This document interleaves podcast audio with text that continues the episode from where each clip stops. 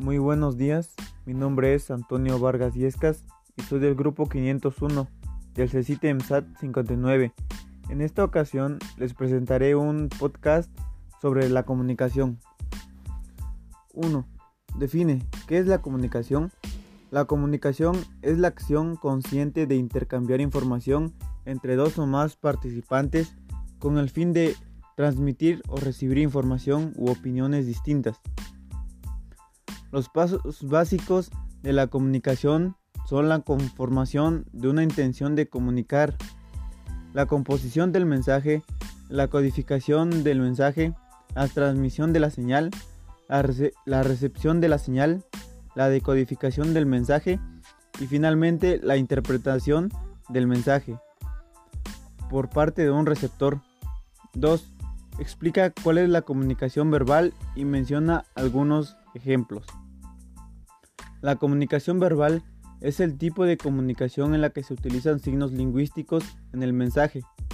Los signos son en su mayoría arbitrarios y o convencionales, ya que expresan lo que se transmite y además lineales.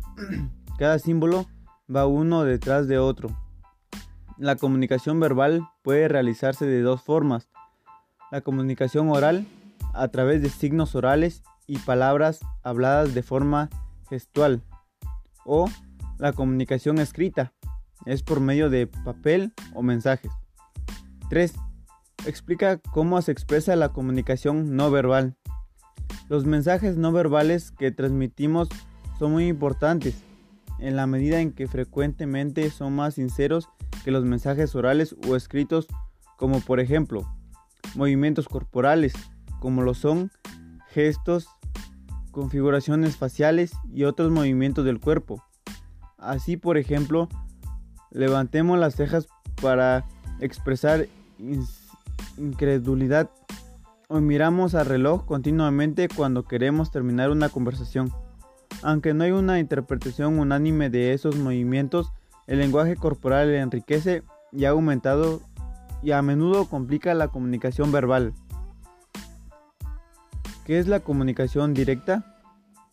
La comunicación directa es el modo de comunicación humana que se da, mediante una lengua natural, ya sea esta oral o signada, que está caracterizada por la inmediatez temporal en la comunicación directa, la producción del mensaje por parte del emisor y la compresión del mismo por parte del receptor es simultánea y se, y se produce mediante la relación interpersonal.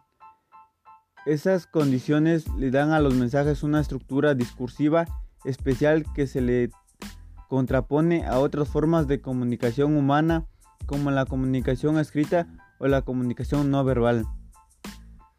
5. Explica, explica qué entiendes por comunicación indirecta. La comunicación indirecta es la parte del proceso comunicativo en el que se dice información pero no se forma clara ni concreta.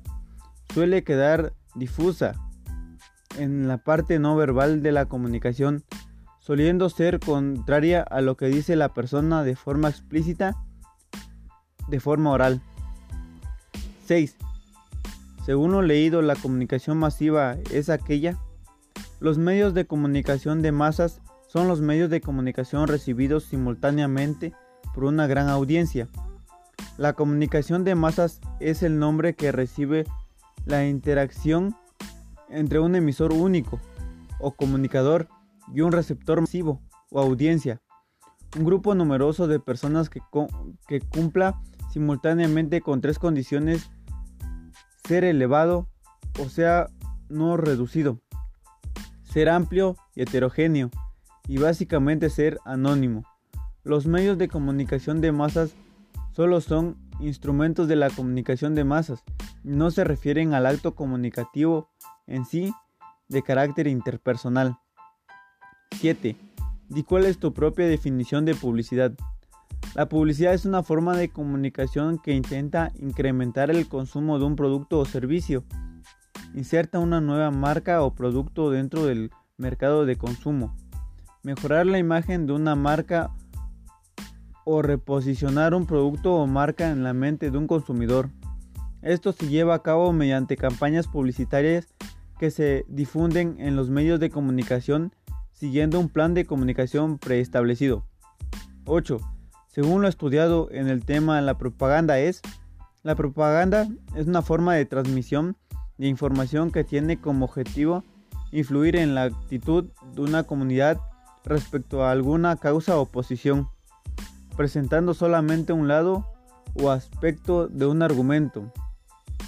Esta es usualmente repetida y difundida en una amplia variedad de medios con el fin de obtener el resultado deseado en la actitud de la audiencia. 9. Con tus propias palabras menciona las diferencias entre publicidad y propaganda. Uno cuando uno hace publicidad, lo que busca es un rendimiento económico y comercial. Quiere vender material o algún servicio. La propaganda, en cambio, tiene como objetivo vender ideas, opiniones, dar a conocer una doctrina, una creencia, etc. Menciona detalladamente un ejemplo de propaganda. Coca-Cola sin duda Coca-Cola se ha caracterizado por tener campañas publicitarias con niveles de influencia superlativos. La campaña Share a Cook With fue un verdadero éxito. Esto tuvo como objetivo reforzar el vínculo entre cliente y la marca usando el hecho de compartir una Coca-Cola con otras personas cuyo nombre estuviera en la lata o botella. Esto fue todo esperando haber dado mi opinión y, punto de vista sobre el tema. Muchas gracias.